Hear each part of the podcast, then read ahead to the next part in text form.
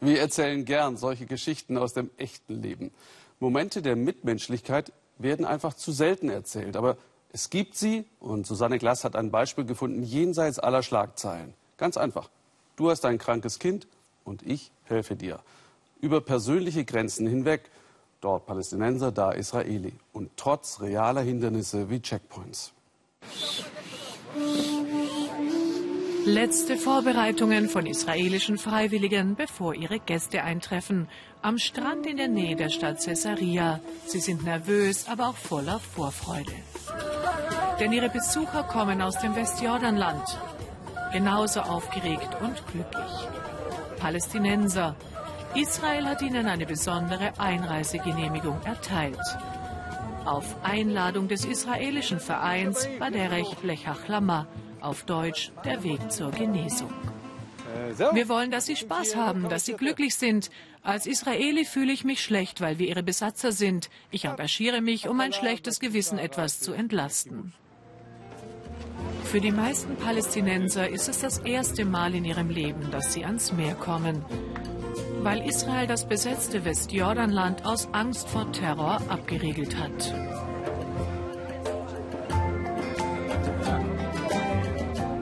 Ein unbeschwerter Urlaubstag. Und doch steckt so viel mehr dahinter. Denn jede Familie hier hat mindestens einen sehr kranken Angehörigen.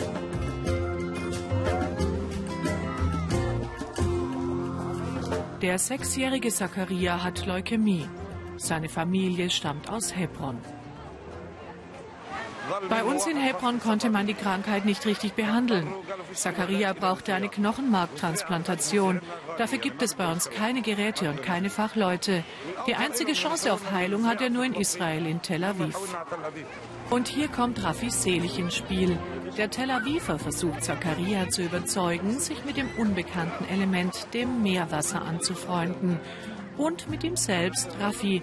Denn auch dieses Ziel dieses Strandtages Israelis und Palästinenser sollen sich besser kennenlernen, damit der Verein seine dringlichste Aufgabe erfüllen kann, Zugang zu medizinischer Hilfe zu ermöglichen. In diesem Fall Zachariah ins Krankenhaus nach Tel Aviv zu fahren. Wenige Tage später, 4 Uhr morgens in Hebron. Die Mutter bereitet den Kleinen auf den weiten Weg vor. In Tel Aviv macht sich wenig später auch Raffi fertig. Er ist Musiker im Ruhestand. Seine freie Zeit will er sinnvoll nutzen, um zur Versöhnung in seinem Land beizutragen. Deshalb ist er dem Verein als einer von mittlerweile 1400 Freiwilligen beigetreten. Das ist mein persönlicher Weg zu helfen. Ich gehe nicht auf politische Demos, aber die Mitarbeit im Verein ist eine kleine Sache, mit der ich mich einbringen kann. Und das tue ich eben.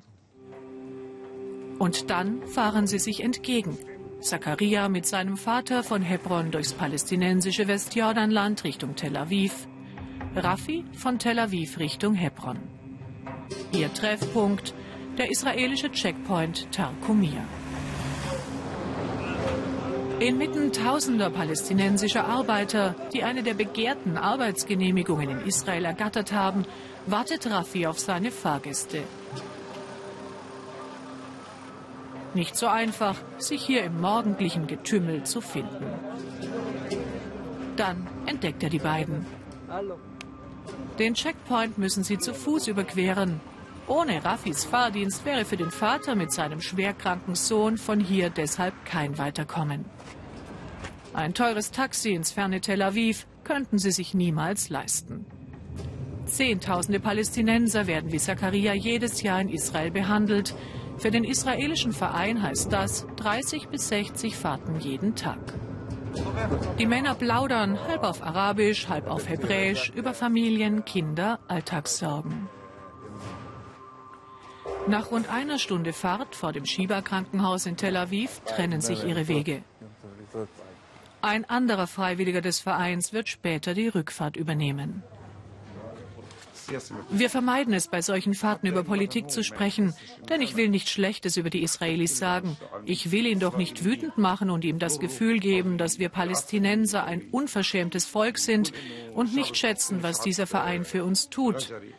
Aber auf der anderen Seite will ich mich auch nicht gezwungen fühlen, als eine Art Preis für diese Fahrt die israelische Politik loben zu müssen. Deshalb ist das Thema Politik tabu. Aber immerhin haben sie sich kennengelernt und über Alltagssorgen ausgetauscht. Das ist schon viel beim heutigen Verhältnis zwischen Israelis und Palästinensern. Und das Wichtigste, Zakaria hat dank der Behandlung in Israel gute Chancen, wieder ganz gesund zu werden. Ja, ich habe Leukämie. Ja, nickt er, das ist schlimm. Aber ja, es geht ihm besser. Und wenn Zakaria geheilt und erwachsen ist, dann wünsche ich mir, dass er, wie die ganze nächste Generation, es einmal besser macht als wir, Araber und Juden, dass die Jungen die Fehler korrigieren, die wir gemacht haben. Am Strandtag übrigens hat sich Zakaria dann auch noch ins Wasser getraut, wollte am Schluss sogar gar nicht mehr raus. Selbst die Mutter hat die Chance genutzt, die vielleicht nur einmal im Leben für sie kommt. Bevor Zakaria krank wurde, habe ich die Israelis immer nur als meine Feinde betrachtet.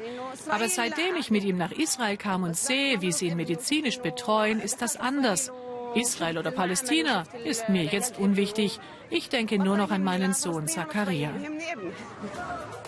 Der Weg zu seiner Genesung hat sie Barrieren überwinden lassen.